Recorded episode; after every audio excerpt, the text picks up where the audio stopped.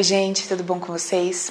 Vamos conversar hoje. Achei muito engraçado. Eu recebi um, uma mensagem hoje no direct, um, um rapaz falando assim: Nossa, Paulo, no seu último vídeo você estava tão desanimada, é, você está meio depressiva, você está meio é, baixo astral. Gente, eu não aguento as coisas que vocês comentam. Aí outro fala nossa, você devia se maquiar, né? Afinal, seu trabalho é marketing. Você, nossa, ficaria muito mais exuberante, maquiada e não sei o quê. Eu me racho, né, gente? Eu fico aqui tão focada e conectada com o conteúdo, o que que eu tô, né? A mensagem que eu tô passando. E tem mensagens que vêm através de furacão, tem mensagens que vêm através de uma calmaria. Mas tudo é uma mensagem, né? E às vezes a gente tá tão desconectado do momento presente que a gente está ligado na roupa da pessoa, no que a pessoa está usando, é, no fundo, na luz, no isso, no aquilo, e a gente está tão desconectado da mensagem, né? E a gente perde muitas vezes a chance de deixar uma coisa tão legal entrar no nosso coração para transformar, para trazer um renovo, para revitalizar. E não só é, não estando focado em si, né, está totalmente fora, focado no outro, e além disso, ainda pegar o seu tempo, que é uma coisa tão preciosa, que é uma dádiva, o nosso tempo, as nossas 24 horas do dia, para que a gente faça alguma coisa útil por nós, né? E gastar o tempo de entrar numa rede social para escrever uma coisa tá certo, não é certo nem errado, né? Tá tudo bem. Aproveitando o gancho disso aqui, desse comentário que eu fiz, ontem eu tenho, uma, tenho um grupo no meu WhatsApp, nossa, tem trocentas pessoas, eu nem sei quantas pessoas tem ali. É de um, de um curso antigo que eu fiz.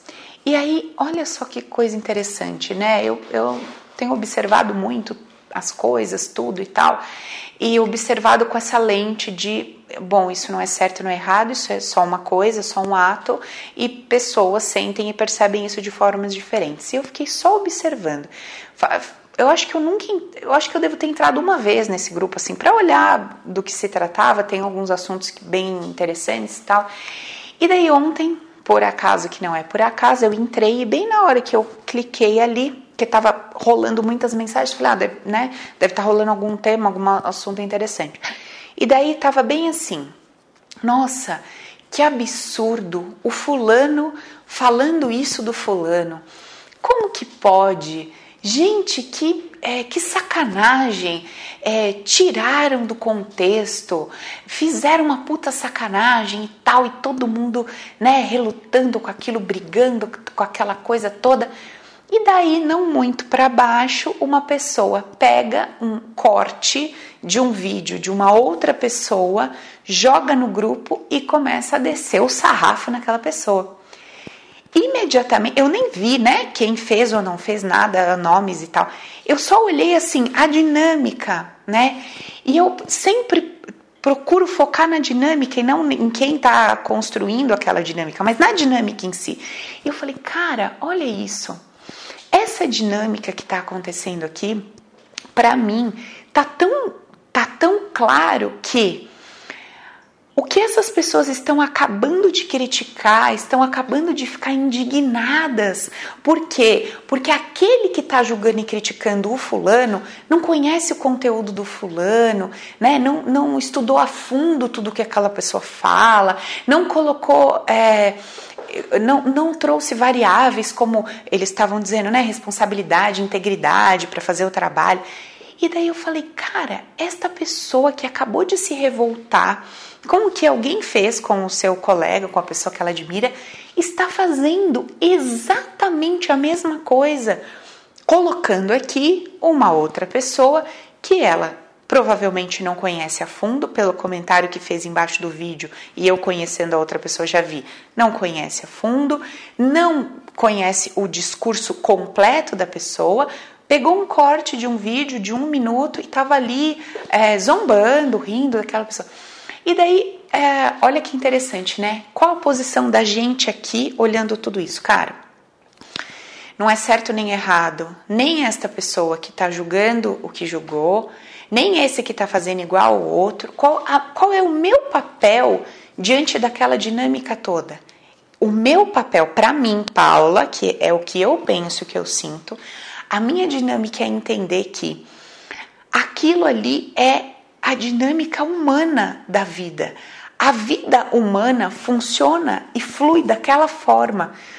E quando eu tiro aquela dinâmica daquele grupo, daqueles cinco minutos ali, e eu recorto aquilo, tiro o contexto e olho para a nossa vida, eu consigo perceber que a gente faz isso desde sempre, a gente age e reage desta forma desde sempre que a gente se engana, muitas vezes tentando agir e reagir de uma forma diferente, dentro daquele, daquele quadradinho, né, que a gente julga o certo, o politicamente adequado, e evita aquele que a gente julga é, errado e tal, incoerente.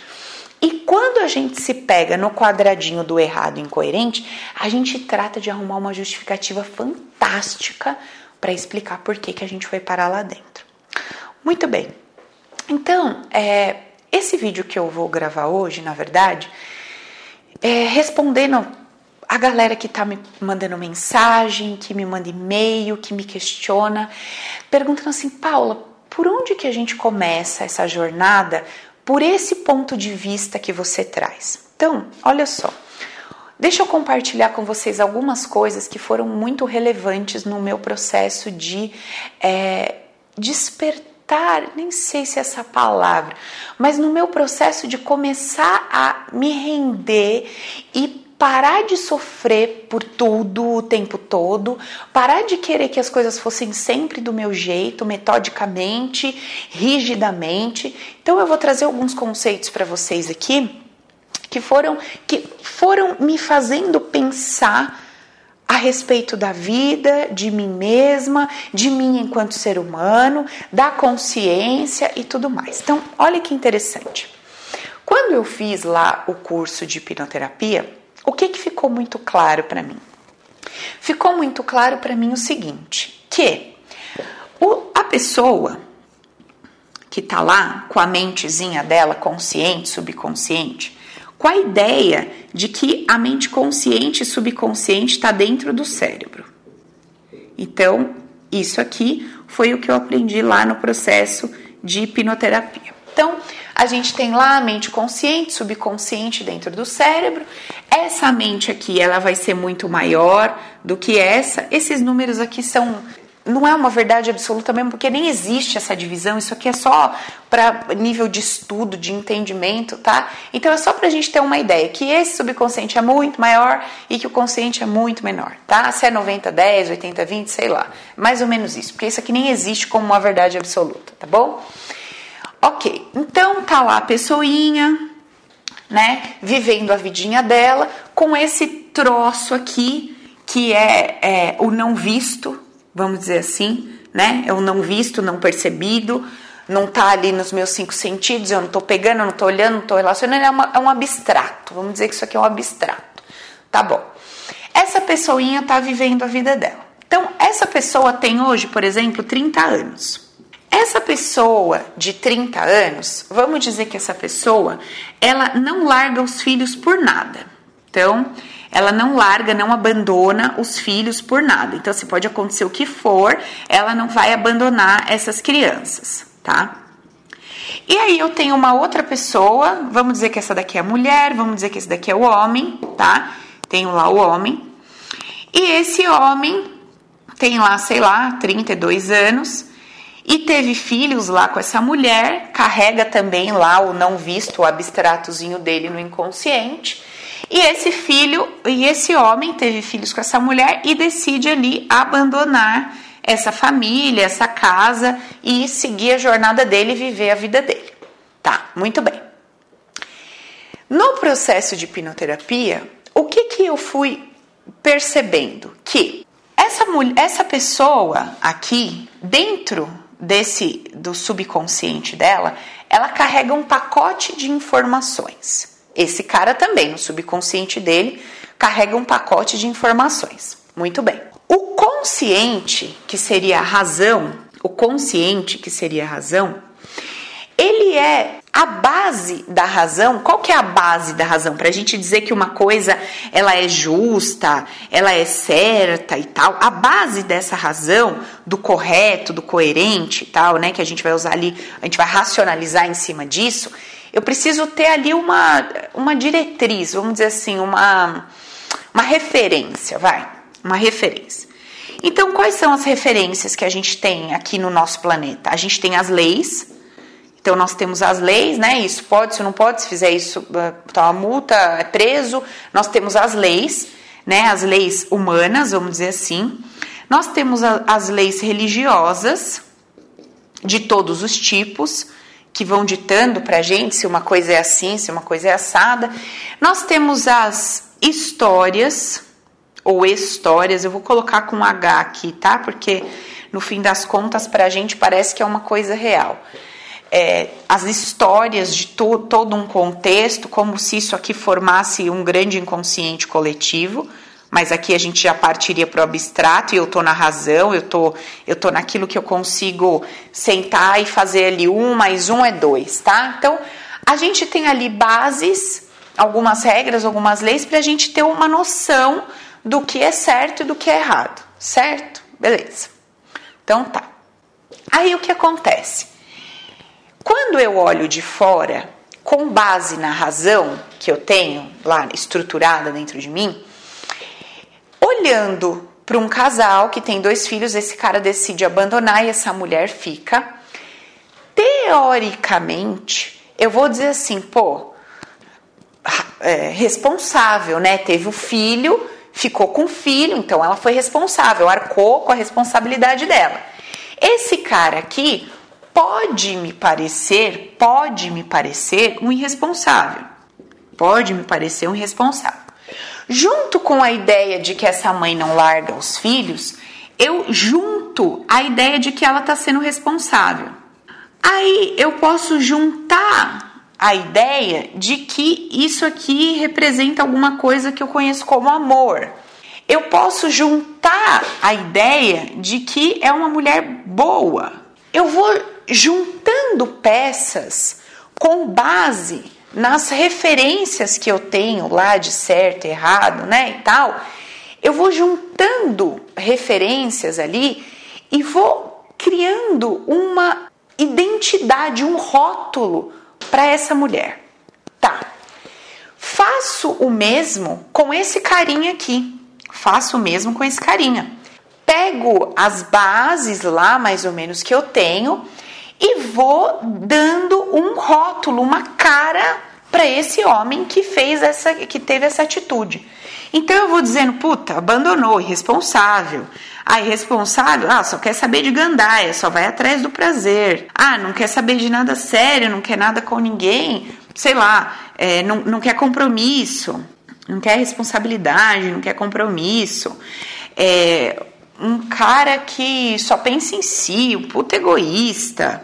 Enfim, eu vou criando rótulos para cada coisa que eu vejo, que eu percebo, que eu leio, que me contam e tal. Eu vou criando rótulos, né? Que, que tudo isso aqui é o meu julgamento. Então eu vou criando rótulos para um determinar, para uma determinada pessoa dentro de um determinado cenário. Então eu vou criando esses rótulos com base nisso tudo. Muito bem. O que, que eu aprendi, o que, que eu entendi quando eu fiz esse curso de hipnoterapia? Que, na verdade, eu já tinha aprendido antes com os mestres é, hindus e tal, que eles falam a respeito de umas técnicas que é exatamente a técnica da hipnoterapia, não da hipnose, tá? Mas da hipnoterapia, que é um processo terapêutico, esses caras já ensinavam há trocentos mil anos atrás. E o que, que a gente aprende lá? A gente aprende o seguinte: que um dia eu tava lá, pequenininho, ou na barriga da minha mãe, ou lá com um aninho, e a minha mãe vira para mim e fala assim: é, sei lá, fica aí que eu vou ter que resolver uma coisa. E ali naquele momento eu me sinto abandonado. Tá certo. Aí passa um tempo Isso acontece de novo com, quando eu tenho quatro anos. Acontece uma outra situação e de novo eu me sinto abandonado. Passa um tempinho, com oito anos, e de novo eu me sinto abandonado. Passa mais um tempo, com tal idade, 15 anos, sei lá, eu me sinto abandonada. Num dado momento, devido a tantas vezes que eu senti aquela que eu tive, aquela sensação, eu começo a dizer que eu sempre sou abandonado. As pessoas sempre me abandonam. As pessoas sempre me abandonam. Tá. Eu começo a internalizar esta percepção como uma verdade. Cara, isto é uma verdade, isso é um fato. Eu sempre sou abandonado, as pessoas sempre me abandonam. Tudo bem. E aí, com a técnica, a gente aprende a visitar todos esses eventos e limpar esta sensação, modificando isso. Não, você não foi abandonado. Calma, sua mãe só foi no mercado, sua mãe só tá na cozinha lavando louça, tá tudo bem, você não foi abandonado. Você tá aí, você é amado, você é querido e tal. Você vai mudando essa percepção. Tudo bem. O ponto é, ah tá, só para explicar isso aqui, né? É, nem sempre a pessoa chega até a gente dizendo: Olha, eu quero tratar uma sensação de abandono. Geralmente a pessoa chega e fala assim: Olha, eu tô com um problema na minha empresa. Puta, você tá com um problema na sua empresa? Tô. Por quê? porque eu não consigo montar uma equipe funcional de trabalho. A galera vem, aí outra empresa chama, cada hora acontece uma coisa, certo? A pessoa vem com aquilo que ela entende que é um problema. E quando a gente puxa a emoção que tem embaixo daquilo que ela me conta como um problema, então eu descubro que a emoção que está linkada àquilo que a pessoa entende como um problema é a dor do abandono. E hoje, lá com 30 e tantos anos, quando os funcionários vão embora, ela sente aquela dor do abandono de novo. Muito bem. Aí o que eu faço? Eu desconfiguro da minha do meu processo é, inconsciente a ideia de que eu fui abandonado. E agora eu posso lidar com as pessoas que querem ficar na minha empresa ou que querem ir embora, não mais com aquele peso de estar sendo abandonado. Por quê? Porque se um funcionário meu chegar para mim e falar, olha, eu tô pedindo as contas, falar, ah, beleza, ok, contrata outro e tal, a dinâmica fica leve, funcional e as coisas fluem. Agora você imagina que você tem uma empresa de mil funcionários e toda semana dois pedem demissão. E a cada vez que um funcionário teu pede demissão, você sente a dor do abandono. Você não está lidando com o fato. Perceba isso. Porque o fato é só uma demissão. Mas você não está lidando com o fato. Você está lidando com uma emoção que é uma dor que você carrega há trocentos tempos. Muito bem.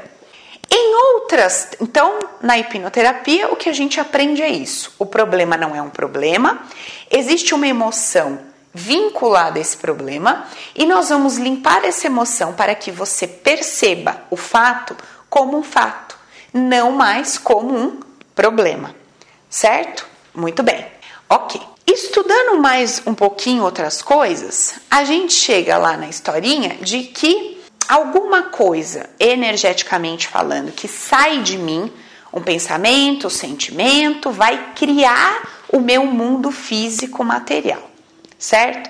Então veio toda essa onda da física quântica, explicando que aquilo que eu sinto, que eu penso, cria o meu mundo material, que esse mundo não é uma realidade é, absoluta, ele é uma realidade relativa. Isso foi dito agora, isso é novo, isso é a física quântica que está trazendo? Não! Como eu disse para vocês, esses caras, os hindus e tudo que tem aí de livro é, muito, muito, muito antigo, as pessoas é, falando de espiritualidade já usavam essa linguagem, não de forma científica, mas diziam para você: olha, Isso que você está vivendo é alguma coisa que você percebe que é, não é a verdade absoluta. Você constrói isso com o seu mundo interno, está construindo o seu mundo exterior, está criando uma dinâmica para que você viva na sua vida esse dia a dia, essa rotina dessa forma. E isso é uma coisa meio difícil da gente conseguir assimilar. Então, assim, é, eu não preciso falar com os termos de física quântica ou misturar a questão científica em tudo que eu trago para vocês. Eu até prefiro não usar. Por quê? Porque dessa forma é, você fica sem, sem base, sem base no sentido assim, é, sem uma certeza absoluta. Eu quero sempre trabalhar com vocês dentro da incerteza. Não tenho certeza absoluta, não é a verdade absoluta, não é a única coisa que existe a verdade absoluta. É uma maneira de perceber, de enxergar e de lidar com as coisas. É uma maneira. Você pode encontrar várias outras. Tudo bem? Então, aí o que, que a gente foi percebendo? Que a emoção, a emoção, ela tinha o poder de manifestar o material. E aí, aqui nessa parte, a gente entra no campo do abstrato, do energético, do espiritual, tá? Então, beleza. O que que acontece? Como é que a gente poderia então entender e perceber toda essa dinâmica aqui que eu estava trazendo para vocês? Bom, houve uma separação, um fato. Houve um fato. Este homem era casado com essa mulher, os dois decidiram separar. Isso é um fato. O fato é, o homem pegou a mala, saiu de casa. O fato é, a mulher ficou em casa com os filhos. Tudo isso é o fato. Beleza? Tá. Tudo o que eu adiciono ao fato, tudo que eu adiciono ao fato, se trata de uma opinião, se trata de um achismo que eu vou querer defender como uma verdade absoluta. Sim ou não, gente? Sim, eu vou querer defender essa opinião, esse achismo, como uma verdade absoluta. E eu vou trazer para cá todas as justificativas que a minha racionalidade me, me permitir compartilhar. Muito bem. Então eu vou trazer todas as justificativas que a minha racionalidade me permitir compartilhar. Quando essa pessoa ela é muito espremida e ela se vê sem saída, quando ela está tão tomada pelo emocional, ela começa a dizer coisas que não fazem sentido. Já lidaram com alguém assim ou já aconteceu isso com vocês? De num determinado momento de uma discussão, de um debate, aquele, aquele fato inicial que estava sendo debatido já se perdeu há muito tempo. Ninguém mais está lidando com o fato. Aquela emoção já tomou conta da coisa toda e tá entrando um monte de coisa que não tem sentido, não tem fundamento. Não... E aquela coisa que era simples já tomou uma proporção dez vezes maior. Você fala, meu Deus, mas a discussão começou por causa do prato, do jeito de botar o prato na mesa. Olha onde isso foi parar. Já viram isso acontecer? Muito bem. Por quê? Porque tem um fato só que como as pessoas não sentem o fato, elas sentem o fato embasados nas suas emoções e as suas emoções levam elas inconscientemente para dores que elas viveram, isso inflama.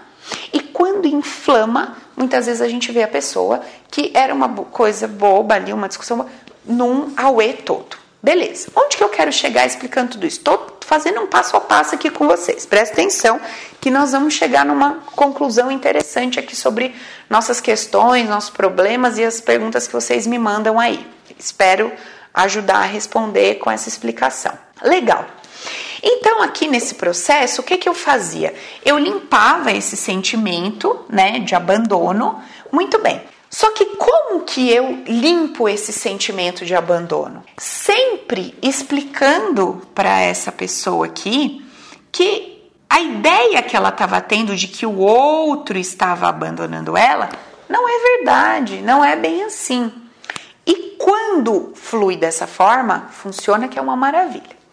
Agora, Quando acontece um momento, por exemplo, de raiva ou de ódio, onde uma pessoa está tomando um soco da outra pessoa, então essa pessoa está dando um soco nessa pessoa, e eu preciso explicar para essa pessoa aqui que essa pessoa está dando esse soco. Então, assim, eu vou falar para ela: olha, esse fulano ele é resultado da programação mental que ele teve, ele é resultado das dores que ele teve, assim como você teve, ele é resultado de tudo que ele passou. Isso que ele está fazendo não é pessoal, não é porque ele tem ódio ou raiva de você, é a dor dele que está vindo para fora e tudo mais.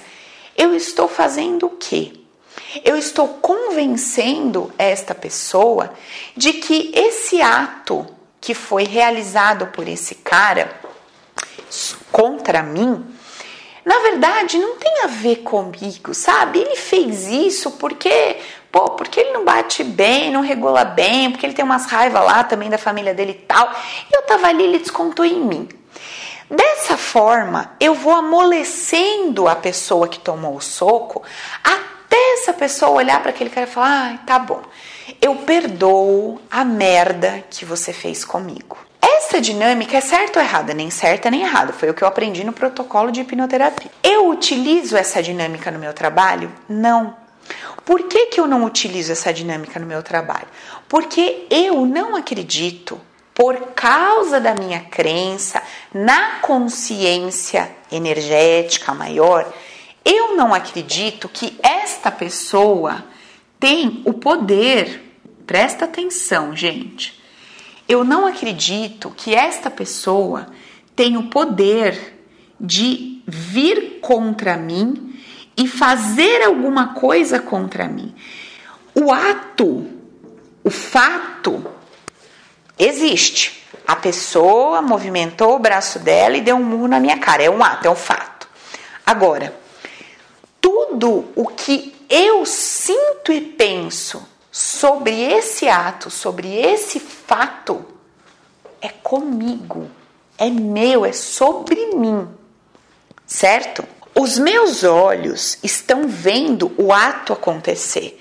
Então, os meus olhos estão vendo alguém me bater. Os meus olhos estão vendo alguém me xingar. Os meus ouvidos estão ouvindo alguém me xingar.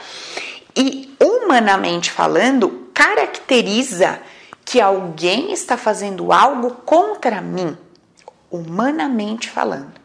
Mas se eu acredito, se eu acredito que eu em algum momento escolho, que eu tenho livre-arbítrio para trazer, para construir ali uma vida para mim, uma história para mim, para que através dessa história eu aprenda, eu cresça e eu evolua, como eu posso responsabilizar esta pessoa pelo que está acontecendo ali comigo e pelo que eu estou sentindo? Então, tanto o ato como o que eu sinto, que eu julgo sobre aquilo que está acontecendo, eu tomo como minha responsabilidade.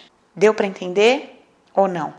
Isso só vai fazer sentido, isso que eu estou explicando para vocês, só vai fazer sentido se você acredita que esse tempo físico, material, ele é provisório, é como uma realidade virtual.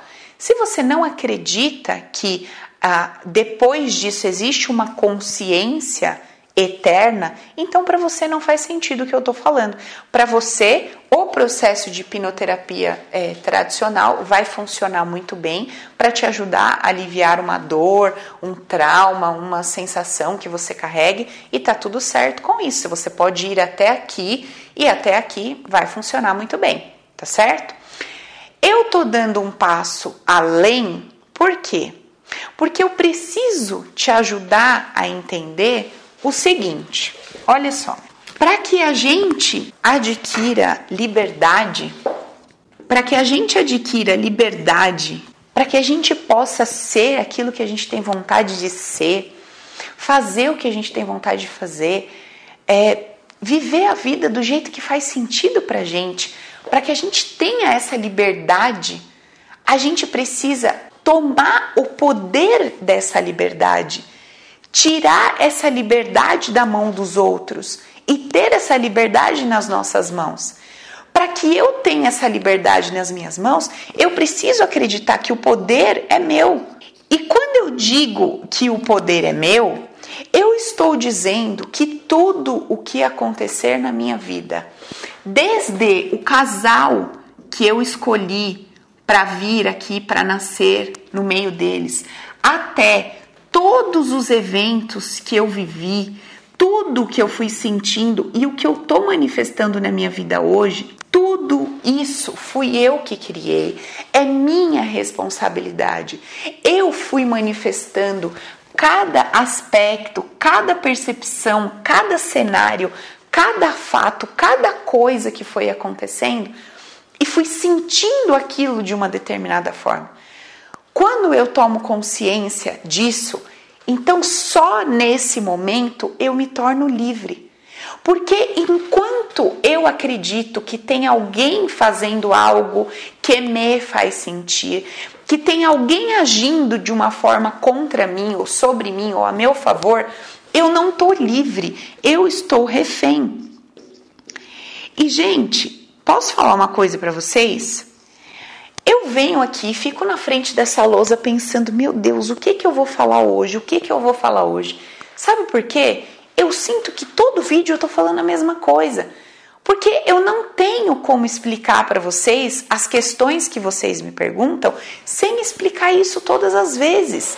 Paula, fala de baixa autoestima. Meu amigo, o que, que é baixa autoestima? Baixa autoestima é alguma coisa, alguma coisa que você sente hoje, que é resultado de vários, várias emoçõezinhas ali que você foi sentindo e que te trazem para um hoje. E que você se identifica com isso, fala, ah, eu acho que eu não arrumo ninguém porque ah, me acho feia.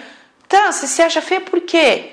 Porque você viveu diversos, diversas, diversos eventos, diversos momentos na sua vida em que te pareceu que você foi rejeitada, que você não foi aceita, que você foi jogada de lado, isso e aquilo. Isso foi construindo uma ideia de que você não é bom o bastante. Então, o que, que eu vou falar para você de baixa autoestima? Eu vou falar o quê? Eu tenho que vir para a lousa e explicar toda essa trolha de novo. E aí você me pergunta, fala sobre traição eu tenho que explicar tudo isso de novo. Porque se você foi traída, em algum momento da sua vida, você entendeu que era necessário que alguém trocasse, que alguém abandonasse. Porque essa percepção estava dentro de você, de ser trocada, de ser abandonada. Eu vou falar o que sobre traição? Eu tenho que vir para a luz e explicar tudo isso de novo. Então, eu não consigo dar uma resposta. Ah, fale sobre traição. Tá, seu marido te traiu. traiu. Ou se separa, arruma outro, ou continua com ele e aceita, ele traiu, e se traiu pode trair de novo. Vive isso. Tipo, teoricamente falando, é o que eu poderia te falar em dois, três, cinco minutos de resposta. Agora, se você quer entender por quê, para quê, como, primeira coisa é que a gente mata o seu marido e mata a mulher com quem ele te traiu. Em que sentido? No sentido de que só existe você na sua vida. Só existe você na sua vida, só existe você criando e construindo tudo. Por isso que eu estou explicando esse passo a passo aqui. E eu faço questão de explicar de forma é, separada até um determinado ponto o processo da hipnoterapia, porque você é, vai ouvir informações que vão até aqui e as minhas que vão à página 3, 4, 5. E não é errado, ou não é que isso aqui não funcione, funciona sim. Está com uma depressão, com uma ansiedade, com uma fobia, faça esse protocolo com qualquer profissional, você vai ter um resultado muito legal tá? Se você fizer um protocolo adequado, não só voltando em eventos, fazendo regressão, mas tratando cada momento desse, você vai ter um resultado muito legal. Agora, o meu trabalho hoje, ele não se limita mais a te ajudar a resolver um problema, a te ajudar a resolver a sua depressão ou não. Eu faço esse trabalho também. Se você me ligar e falar, Paulo, eu tô com depressão, a gente, o protocolo, nós vamos fazer o que tem que fazer para tratar a depressão. Agora, se você virar para mim e falar assim, Paulo, eu quero ser feliz. Eu quero ser feliz. Olha, eu quero ter uma família estruturada, eu quero ter um relacionamento, eu quero ganhar dinheiro, eu quero encontrar uma profissão que eu tenha muito prazer, muito tesão, mas acima disso, eu quero ser feliz. Então, o trabalho que eu desenvolvo é para te ajudar a encontrar esse caminho da felicidade, que Em alguns momentos dessa trilha, você vai ter dinheiro. Em alguns momentos, talvez não. Em alguns momentos, você vai ter um parceiro. Em alguns momentos, talvez esse parceiro ou vá embora ou morra. Em alguns momentos, você vai ter o filho. Em alguns momentos, esse filho, sei lá, cresceu e foi embora. Mas a jornada, ela é uma jornada possível de ser trilhada. Porque ela é a jornada. Ela não independe, ela não depende dos eventos externos das coisas internas. Então, a felicidade é uma escolha de uma maneira de seguir pela vida. E tudo isso aqui, tudo isso aqui que são as coisas que eu quero, os meus desejos e tal, alcançando ou não alcançando, tendo ou não tendo, eu posso continuar trilhando o caminho da felicidade. Porque todos os dias na nossa vida a gente vai viver uma contrariedade. A gente vai viver uma contrariedade, né? Eu tenho uma família, mas não é bem do jeito que eu queria. Eu tenho um marido, mas não é bem do jeito que eu queria. Eu te... Então, as coisas que eu quero e que eu desejo não são um problema, não são erradas. Não, não é, ah, isso é material, não é espiritual, então eu não tenho que querer. Não é nada disso. Mas é ter a consciência da diferença que o caminho que eu trilho para ser feliz, ele não tem nada a ver com o caminho que eu faço para ganhar dinheiro, com a dinâmica que eu faço para me libertar de uma depressão, com a dinâmica que eu faço para mandar uma ansiedade embora. A gente precisa desgrudar, desgrudar o prazer, o prazer da ideia de felicidade. Então, muito bem eu vou entendendo que eu não quero mais ser refém de nada e para eu conquistar esse caminho da felicidade, aqui dentro eu preciso da ideia e da sensação de liberdade e eu não posso ser refém. Então eu sou completamente livre, aqui dentro o poder é meu e a partir do momento que aqui dentro o poder é meu, eu tô livre, tô disposto a ser feliz, eu trilho essa jornada. Em paralelo, eu posso estar tá lá fazendo um trabalho para ganhar dinheiro. Em paralelo, eu estou fazendo um trabalho para ter um relacionamento bem sucedido. Em paralelo, eu estou fazendo um trabalho para abandonar o sentimento que eu carrego de, uh, de abandono, de rejeição, de ser trocada, de ser qualquer coisa que seja. Tudo bem, mas é importante que a gente separe a ideia de prazer. Então, aqui está o prazer. Ter um relacionamento afetivo do jeito que eu quero é um prazer. Ter uma, uma vida sexual do jeito que eu quero é um prazer. Ter essa quantidade de dinheiro do jeito que eu quero é um prazer. Ter a minha família lá do jeito que eu quero é um prazer. Ter a minha vida profissional do jeito que eu quero é um prazer. Tudo isso são prazeres. E tá tudo certo em querer e buscar isso. Agora, isso não tem nada a ver com felicidade. Felicidade tem a ver com a ideia de ser livre, a ideia de que poder é meu em tudo aquilo que eu estou criando, e se eu estou criando tudo isso, isso aqui tem um porquê, tem um motivo, tem um propósito, e eu posso estar nesta trilha, eu posso estar nessa jornada com o que eu tenho na mão e ser feliz com isso. Como eu vou ser feliz com isso? Entendendo que não é o oposto disso que é bom e o oposto daquilo que eu digo que é bom é ruim. Esse é o ponto que eu queria chegar com vocês.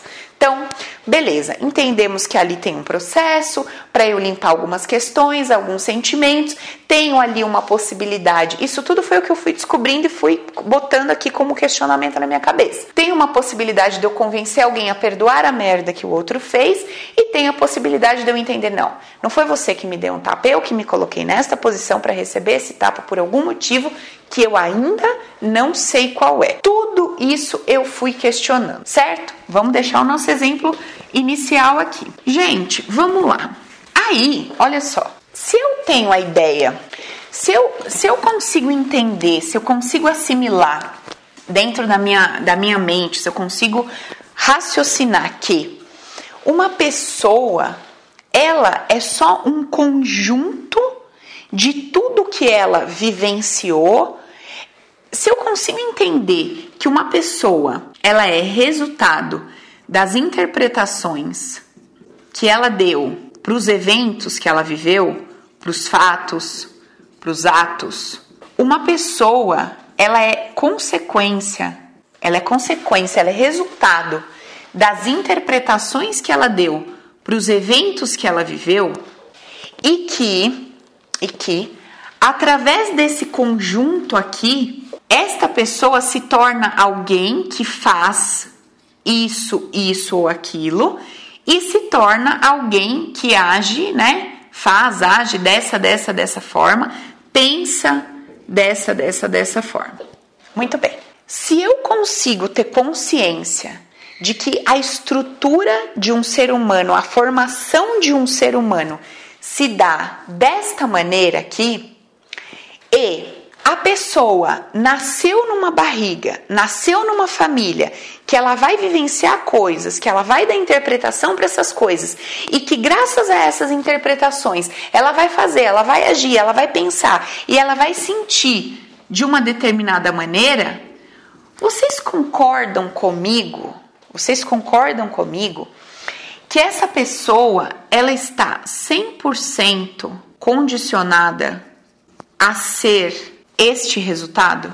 Ela é resultado das interpretações que ela foi dando para os eventos, para os fatos. Então, ela foi vivendo, ela foi interpretando, aí ela vai pensando, ela vai sentindo, ela vai agindo de acordo com aquilo, ela vai interpretando, ela vai sentindo, ela vai agindo de acordo com aquilo. Percebe que parece um movimento mecânico e robótico? E aí a minha pergunta para você é a seguinte: em que momento aquela pessoa que você, olha lá, o homem e a mulher, em que momento esta pessoa aqui ela foi boa ou esta pessoa aqui ela foi ruim? Raciocina comigo, pensa comigo, não espera a minha resposta. Pensa junto comigo. Se essa pessoa teve uma história desde a barriga da mãe dela, se essa pessoa decidiu interpretar que, por exemplo, é, abrir mão de si, que cuidar dos outros, que, é, sei lá, ser responsável, ainda que isso traga sofrimento. Se essa pessoa interpretou pelo que ela viveu que esses aspectos todos aqui era igual a bom, essa mulher está agindo dessa forma porque ela é boa?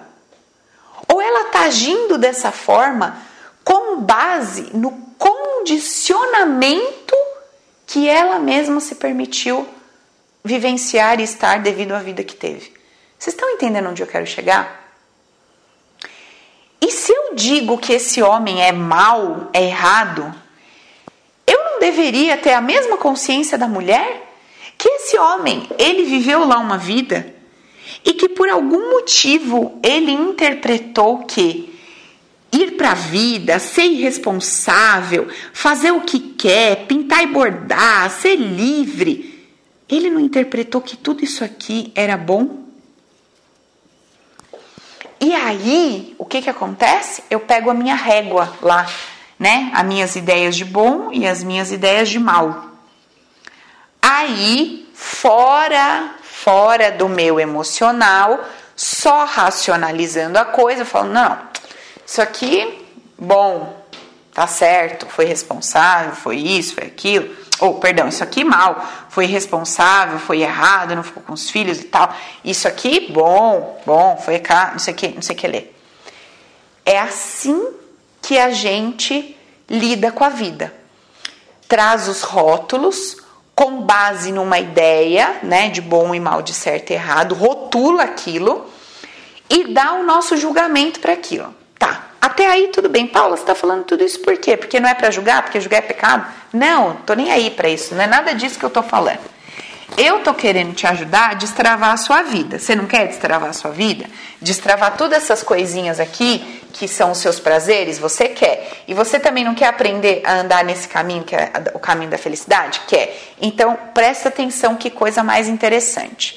A gente dá toda essa ideia, toda essa interpretação, e o que, que isso tem a ver com o destravar a nossa vida, coisa toda? Observa que nessa planilhazinha aqui só tem duas possibilidades. Só tem duas possibilidades, certo? Ou é esse lado, ou é esse lado.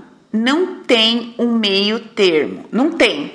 É um lado ou é o outro lado. Isso, essa dinâmica aqui, isso aqui já é conhecido nosso desde o ventre da nossa mãe.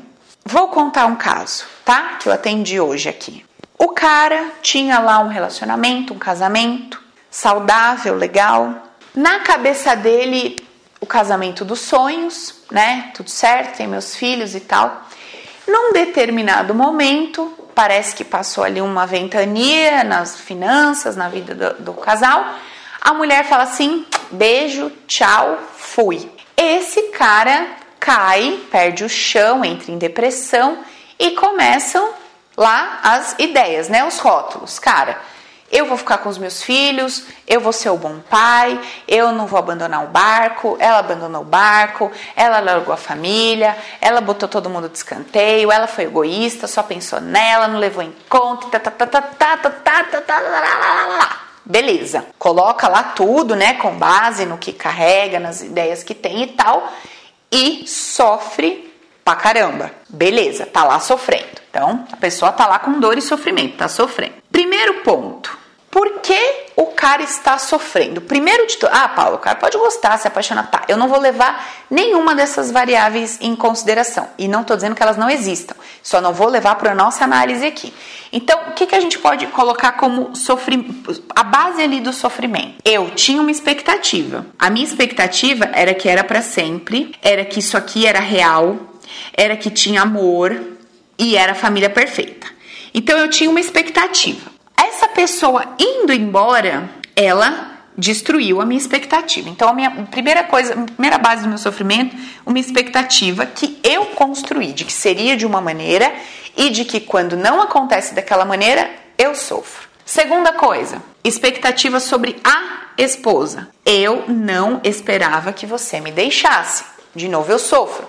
Eu queria que não me deixasse nunca, queria expectativa, me deixou, eu sofro sofre pra caramba porque está hoje com esse cenário, não aceita esse cenário, que é um cenário que não existe mais. E vai sofrer enquanto tiver com essa cabeça. Tô aqui, não aceito isso, quero aquilo, aquilo já não existe mais. Beleza, sofrimento.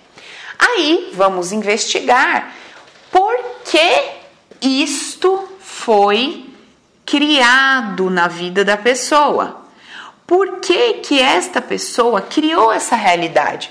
Se eu acredito que a pessoa cria, ela materializa alguma coisa que vem de dentro, como foi que esta pessoa materializou essa dinâmica?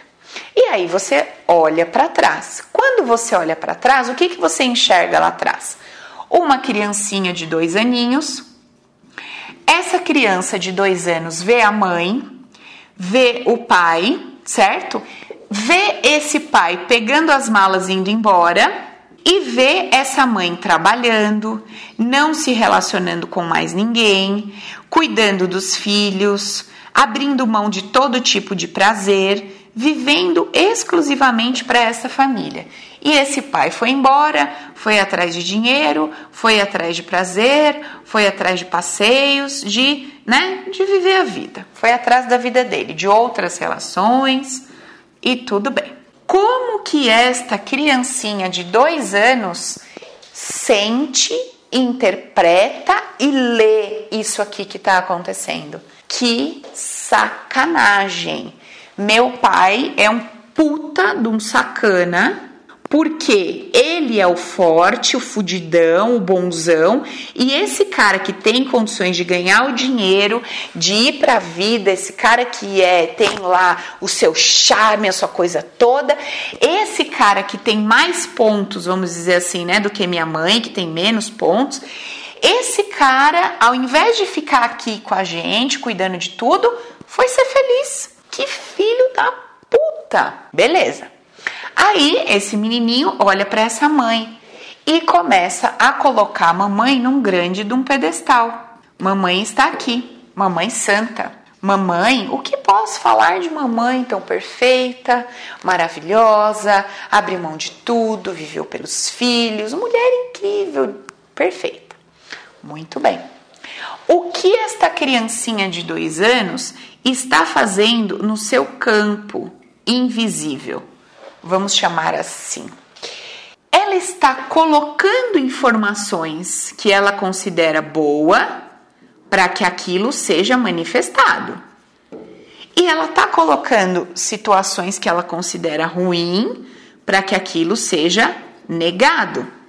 Esse subconsciente desta criancinha de dois anos está assimilando toda a informação. Então, quando essa criança pensa no pai, sente raiva, sente ódio, sente nojo. Quando pensa na mãe, reverência, amor, perfeição. Muito bem. Aí, essa criança olha para essa família e vê o quê? Uma família destruída e tem uma ideia de família perfeita. Como deveria ser? Deveria ser assim, deveria ter feito assado. Pai, você deveria ter feito assado. Mãe, você deveria ter feito assado.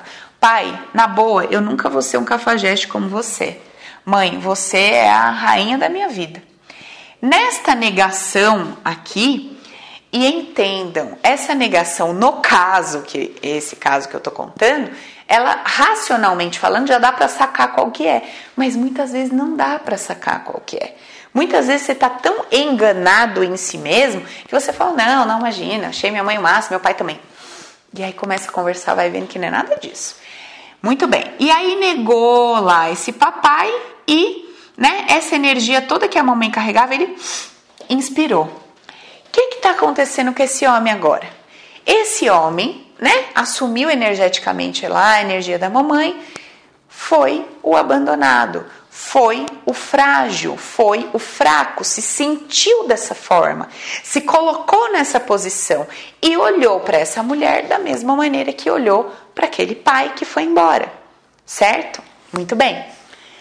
Quando essas coisas acontecem na nossa vida, no momento em que elas estão acontecendo, a gente não consegue ler desta maneira e tudo bem, tá ali no, né, no auge da coisa toda. Agora, a coisa passou, baixou a poeira, é hora da gente parar, sentar e começar a ler o que que a gente escreveu sobre a nossa vida dentro de nós mesmos. O que que eu escrevi dentro de mim sobre o que era bom, sobre o que era ruim. E aquilo que eu escrevi dentro de mim sobre o que era bom e sobre o que eu era ruim, além de eu manifestar na minha vida, eu vou agir, pensar e interpretar tudo com esta base. Agora a minha pergunta é: se eu funciono desta forma, se você funciona desta forma, como que a gente pode se revoltar contra alguém que fala mal da gente, que pega um vídeo e sacaneia a gente, que fa... Eu não estou dizendo que eu não vou sentir, sentir a coisa. Putz, falaram mal de mim, putz, me zoaram, me sacanearam, me senti mal, senti vergonha. Eu não estou falando que a gente não vai sentir, que a gente está isento do sentimento. Não. Eu estou dizendo como eu vou ler o que eu estou sentindo. Eu vou ler o meu desconforto com base no outro que fez o que fez e dou poder ao outro de me fazer sentir esse mal-estar, ou eu vou ler o que está acontecendo na minha vida olhando para minha história, para as interpretações que eu dei durante toda a minha vida, para todos os guspes que eu dei para cima dizendo eu nunca, nunca e tá voltando tudo na minha testa. Esse é o ponto que eu queria chegar com vocês. Por quê? Porque dentro de todas as dinâmicas que a gente vai vivendo, como neste caso aqui, não tem o meio, não tem o meio termo. Então, para essa criança, como para mim, como para você, durante toda a nossa vida, tiveram duas opções: é o bendito ou. E o que, que é esse ou? Ou eu vou ser um bom homem, né? Então, ou eu vou ser bom e aí eu vou ser fraco, porque sou bom, e vou sofrer abandono, porque sou bom, ou eu vou ser forte e ser mal e ser o que abandona. Essa criança botou um ou na cabeça, dividiu e colocou um ou. E eu e você temos aqui dentro, pensa, sua cabeça dividida no meio e um ou. E agora começa a pensar comigo tudo que você está vivendo na sua vida. E observa que te parece que é ou é assim ou é assim. Ou é assim ou é assim. Muito bem. O convite de hoje, prazer e felicidade. Eu vou buscar este caminho do meio. Este caminho do meio, eu ainda brinquei no exercício com esse, essa pessoa que veio aqui hoje, ainda brinquei com ele e falei assim: olha lá pro teu menininho de dois anos que tá vendo o pai embora. Transforma a mamãe e o papai num bonequinho bem pequenininho, pega um liquidificador, coloca os dois dentro de, do liquidificador e bate, faz virar uma vitamina bem legal. Por quê? Se nessa vitamina você só botar a mamãe, vai faltar todos os aspectos do papai e vai te fazer falta. Se nessa vitamina só tiver o papai, vai faltar todos os aspectos da mamãe. Entende isso? Então, assim, é aquela velha história, né? Tomar o pai e a mãe no coração, do jeito que são, da forma que são. Mas se eu só trago essa informação desse jeito, parece que é uma coisa forçada, que eu tenho que ficar perdoando meu pai, que eu tenho que ficar aceitando minha mãe. Não é isso que eu tô falando para vocês. O que eu tô falando para vocês é enxergarem além do que os seus olhos te dão do que a sua mente joga para você. Então, a sua mente te joga uma ideia, a sua mente traz uma informação. Ela vai trazer os pensamentos, eles vão vir, tá, tá, tá. O que, que você vai fazer com o? Não, seu pai foi um puta sacana. Você olhar para aquilo e falar, tá, meu pai foi sacana por quê? Porque ele saiu de casa? Porque ele foi viver a vida dele? Não, seu pai foi sacana porque ele nunca deu um real para sua mãe. Tá, meu pai nunca deu um real para minha mãe. Se eu acredito que o poder da minha mãe de receber dinheiro ou não receber dinheiro é dela, tinha alguma coisa dentro da minha mãe que fez com que ela criasse uma situação para viver sozinha com os filhos e dar conta disso. E olhando por esse lado, de fato, minha mãe se superou. Ela deu conta, ela fez isso, ela fez aquilo. Cara, ela descobriu nela uma força que talvez ela nunca iria descobrir se meu pai não tivesse ido embora. Hum, interessante, entendi. É o adulto que está aqui ouvindo a mente, se posicionar. E aí uma escolha. Ou você vai se posicionar de um lado do ou, de acordo com aquilo que a tua mente vai te mandar, ou você se posiciona do outro lado do ou, ou você começa a criar o teu caminho do meio. Não, não, mente, não é bem assim não. Não é assim, você estava lá, você não lembra? Olha, eu estava lá, os meus olhos viram, os meus ouvidos ouviram, mas é aquilo que eu não percebo. Eu não vou botar minha mão no fogo, não. Não, não, não, não. Não é nem assim nem assado. Tem um caminho do meio aí. Tem um jeito de ter família, de ser feliz, de ter lar e de ser, ter prosperidade. Tem um meio termo aí. Eu não vou ficar nem de um lado nem do outro. Eu quero esse meio termo. E aí, vocês podem fechar os olhos, conecta lá na fonte e fala lá, Divino Criador, eu não conheço esse meio do caminho que esse ou porque na minha infância eu só conheci ou era assim ou era assado. Desce sobre mim, baixa sobre mim um download, baixa em mim, manda para mim, revela a mim, traz até minha consciência, informação, traz até minha informação de como é se sentir sabendo que é possível ser forte, provedor, ao mesmo tempo doce, carinhoso, ter um lar dessa forma, como é sentir esse meio termo? Baixa essa informação sobre mim, tudo é informação. Essa informação está disponível no universo e ela vem sobre nós. Certo, gente? Então, isso aqui me mostra que o que eu estou vivendo hoje, em qualquer área da minha vida, pode ser sentimental, pode ser, sei lá, sexual, financeira, existe uma relação com o passado. Se eu estiver falando de dinheiro, é só eu olhar para trás que eu vou ver em algum momento que ou eu tive raiva do dinheiro, ou eu queria ter o dinheiro para provar que isso, para provar que aquilo, ou sei lá. É, é difícil encontrar alguém que amou o, a energia do dinheiro. No sentido assim, cara, que, é, que bênção, é realmente uma dádiva, é uma coisa boa sempre parece que tem uma dorzinha por trás disso, da questão da energia do dinheiro, mesmo quem tem muito dinheiro, tá? Ou quem não tem nada, não importa. Então, sempre investigar a motivação, isso é muito importante para nós, tá? Beleza. Olhei lá, encontrei o caminho do meio, vou resolver o meu ou, você já pode começar a fazer esse exercício agora o que que você conhece de um lado da história e de outro lado da história. Ou eu ganho muito dinheiro e perco minha família porque não tenho tempo, ou fico sem dinheiro, pobre e com a minha família. Ou eu vou ter muito prazer na minha vida sexual, mas vou ser vista como uma prostituta, ou eu não vou ter prazer nenhum, mas vou ser vista como uma mulher decente de família.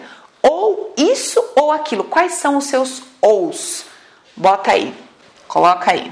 Seus ous que, que nós vamos percebendo? Nós vamos percebendo duas coisas ao mesmo tempo. Então, assim, eu vou ter lá o meu caminho da felicidade, que é eu quero ser feliz. Se eu quero ser feliz, eu preciso colocar isso aqui como prioridade. Se a minha felicidade é prioridade, os meus prazeres não podem ser prioridade. A minha felicidade tem que ser prioridade. Muito bem. O fato de eu ter uma prioridade quer dizer que eu não estou fazendo o resto do, do que eu tenho que fazer? Lógico que não. Só que eu priorizo isso me, acima de qualquer outra coisa. Então, assim, vamos lá. Quanto de dinheiro eu ganho hoje? Hoje eu ganho um X de dinheiro, tá? Um X de dinheiro. Eu tô priorizando ser feliz, certo? Certo. Quanto que eu quero ganhar de dinheiro? 5x. É isso aqui que eu quero ganhar? O fato de hoje eu ganhar um x, mesmo que, fazendo toda uma dinâmica, todo um processo para chegar aqui, eu tô nesse caminho, tá? O fato de eu ganhar um x e fazer uma dinâmica para ganhar 5x não pode ter o poder de me deixar infeliz. Só porque eu estou aqui e ainda não cheguei aqui. Por que, que eu não posso deixar isso ter o poder de me fazer infeliz? Porque eu coloquei prioridade em ser feliz. Então, assim, bom, ok, eu tenho esse trabalho, tenho esse trabalho. Tá legal esse trabalho? Não. Eu tô tendo prazer nesse trabalho? Não. Entenda que é prazer, não é tô feliz, que a gente fala assim, né? Tá, eu tô tendo prazer nesse trabalho? Não. Muito bem. Então, eu vou dar um jeito de mudar de trabalho. Eu vou fazer um, uma, uma dinâmica. Então, eu tô num trabalho e vou mudar de trabalho. Tá, o que, que eu vou fazer? Ok, vou ligar para pessoas, vou fazer currículo, vou me profissionalizar, vou fazer algum curso. Tudo isso é o caminho para eu sair do ponto A que eu tô e ir para o ponto B, que é o ponto que eu quero. Até aí, tudo certo. Isso aqui é o que? É ato. É o que eu tô fazendo, é a minha ação. Beleza, ok. Ser feliz é a escolha, é a minha prioridade. Então, tendo, estando no ponto A, transitando para o B, ou no ponto B, ou no C, onde quer que eu esteja, eu coloco como prioridade me fazer feliz.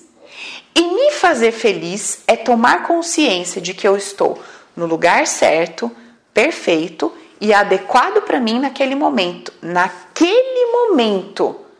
Ainda que dentro de mim eu desejo mudar daqui para cá. Mas se hoje, nesse exato segundo, nesse, olha, quer ver? Eu tô aqui gravando vídeo com vocês, não tô? Tô. Eu tô com essa blusa, com essa calça, com esse sapato. Tá bom. É o que tem aqui nesse momento. Talvez eu esteja sentindo um pouco de calor e pense, putz, não vejo a hora de tirar essa blusa e pôr outra blusa. Tá certo? Tudo bem. Agora, eu vou deixar esse desejo de mudar de blusa ou o calor que eu estou sentindo me fazer infeliz, me fazer sofrer? Não. Então o que, que eu posso falar comigo mesma? Ok, daqui até a blusa que eu quero tem um caminho, certo? Certo. Eu posso fazer esse caminho agora? Não. Mesmo se eu começasse a fazer esse caminho, é no primeiro passo que eu estaria com a blusa trocada? Não. Então o que, que eu vou fazer? Eu vou conversar comigo e vou dizer o seguinte: Vou fazer tudo para dar a blusa que você quer, tá joia? Tá joia. Enquanto você tiver com essa, você vai relaxar e vai curtir numa boa, no melhor que você puder, sem reclamar, sem ficar falando, ai, não vejo a hora que a outra blusa chega, ai, só vou dar risada com outra blusa. Não. É o que eu tenho no momento, eu já sei onde eu quero chegar, eu já sei o que eu quero, até imagino que vai me dar mais prazer, que vai ser mais confortável, mas é o que eu tenho hoje, neste segundo, mesmo tendo uma estratégia para mudar isso. Deu para entender, gente? Esta, esse é o ponto. Então, eu coloco ao mesmo tempo a minha felicidade como prioridade e junto com esta prioridade, eu crio todas as dinâmicas que eu quiser criar para fazer o que eu quiser fazer. Eu estava contando hoje, inclusive, para essa pessoa aqui que eu tratei, o seguinte. Aqui no consultório, lá embaixo, tem os, os recepcionistas, né? E o que, que acontece? Eu faço os atendimentos online e, muita, e o telefone não fica bem em cima da minha mesa, fica né, um pouquinho longe ali no aparador. E daí o que acontece? Eu tô muitas vezes atendendo aqui no Skype e a pessoa me chamava, chegava alguém lá embaixo e aí a pessoa começava a ligar, ligava uma vez, duas, três, quatro, cinco, dez, aí parava de tocar e começava de novo uma, duas, três, quatro. Cara, eu aqui atendendo, às vezes o cliente chegou meia hora antes, 40 minutos, a pessoa não parava de tocar até eu atender. O que, que eu fiz? Liguei lá, expliquei como era que eu trabalhava, pedi a gentileza de só tocarem uma vez. Resolveu? Não. Mandei um e-mail. Resolveu? Não. Escrevi um papel, mandei lá depois de um tempo. Resolveu? Não. Aí, o que, que eu comecei a pensar? Falei, cara, seguinte. Primeira coisa, eu tô fazendo um monte de coisa e não tá resolvendo toda vez que esse telefone toca, me sobe uma raiva, uma vontade de lá estrangular a pessoa, porque não é possível que uma informação tão simples a pessoa não está entendendo. Não é possível. Né? Isso eu pensando. Aí, e toda vez que esse telefone tocava, me dava um ódio, vontade de tacar o telefone pela janela. Muito bem. O que, que eu comecei a perceber? Eu falei, cara, peraí. Eu já fiz tudo que eu podia, não resolveu. Continua o BO aí. Isso está tirando a minha paz. Isso está me afastando da minha felicidade. Isso está me fazendo sofrer. Toda vez que esse telefone toca, eu sofro porque eu me irrito. Falei, não, a partir de hoje eu vou mudar isso. Quer esse telefone toque uma vez ou dez, eu vou ficar plena, consciente de que a Paula humana não, se incomoda porque o outro não fez do jeito que ela falou que tinha que fazer, que era o certo, que era Falei, cara, vai tocar, vai morrer de tocar, eu não vou levantar da cadeira, eu não vou me mover e tudo bem. Pus isso dentro de mim. Aconteceu mais uma ou outra vez e eu fiquei lá de boa, telefone espinguelando lá e eu aqui tranquila, fazendo meu atendimento, tudo bem. Beleza. Depois disso, eu fiz um segundo movimento. Falei, tá, agora eu já priorizei minha felicidade, Agora deixa eu ver por que, que eu estou criando isso na minha vida. Ai, Paulo, você é neurótica. Você fica investigando tudo, até por que, que o telefone toca. Sim, sabe por que eu fico? Porque tudo que tem o poder de tirar a minha paz é porque em algum momento eu dei um julgamento, eu disse que uma coisa era boa e ruim, e eu tô carregando uma dor nas minhas costas necessariamente. Olha o que eu descobri sobre esta coisa tão idiota que nos parece de um telefone. Olha só. Eu percebi nas minhas crenças o seguinte: que qualquer pessoa que eu considerava que estivesse acima, ou por inteligência, ou por dinheiro, ou por status, é, qualquer coisa, qualquer pessoa que eu considerasse superior a alguém, né, lá obviamente que é inferior, eu entendia que esta pessoa tinha a obrigação de carregar o fardo. Porque, pô, se essa pessoa é superior, é, ganha mais, é mais inteligente, é mais e não sei o que, essa pessoa tem obrigação de carregar esse fardo. E esta pessoa estaria isenta completamente de entender, de fazer, qualquer coisa do tipo. Era isso que eu sentia.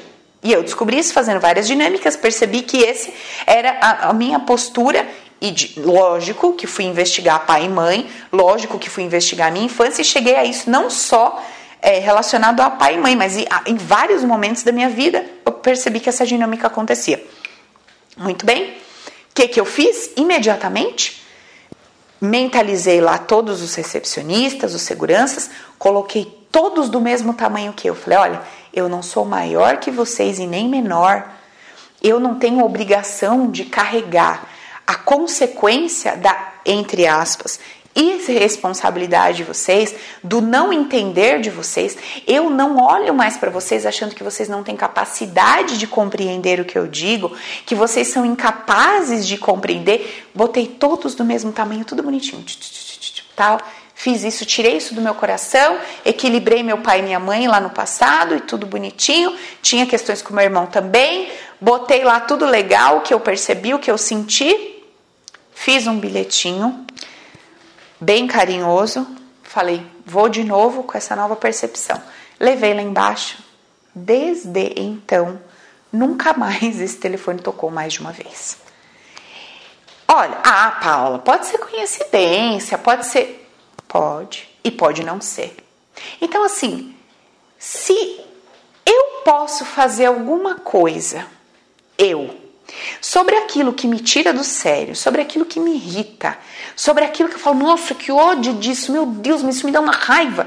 E que eu acho que eu tô ajudando o outro. Que eu, porque, ó, inconscientemente eu achava que eu tava fazendo uma coisa muito boa. Porque eu tava trazendo peso sobre as minhas costas. Eu tenho que entender, eu tenho condições de entender. Você não, você é inferior, você não tem condições de entender. Você nunca vai entender o que eu tô falando. Percebe isso? Era uma dinâmica inconsciente e que manifestava situações não só como a do telefone, como qualquer outra, com qualquer pessoa que eu considerasse inferior. Entendeu? Então era como se eu sentisse assim: ah, fez, ah, fez, ah, tudo bem, vai, eu, eu dou conta do prejuízo. Ela é pequena, ela é menor, eu, eu carrego esse prejuízo nas minhas costas.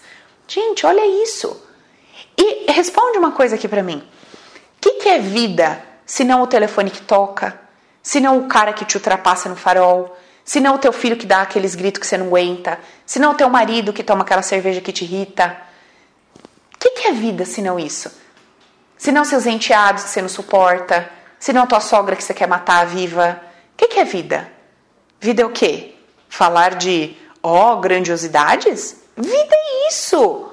Vida é o nosso dia a dia. Vida é eu estar com essa caneta, ela cair no chão, espatifar tudo, voar tudo aqui, a minha irritação com isso.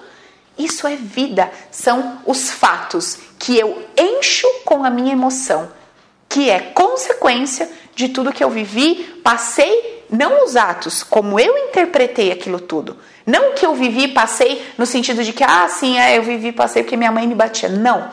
Como eu escolhi interpretar cada tapa que minha mãe me dava.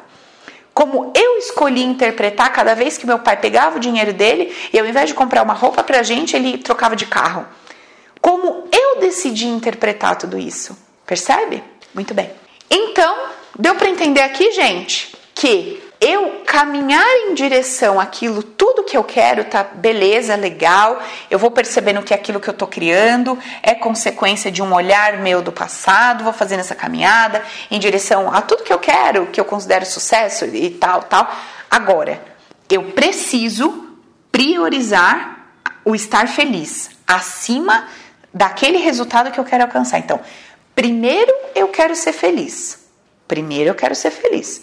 Depois eu quero ter aquele negócio. Ué, como assim, Paulo? Eu vou ser feliz antes desse negócio chegar, durante o processo desse negócio chegar e quando esse negócio chegar.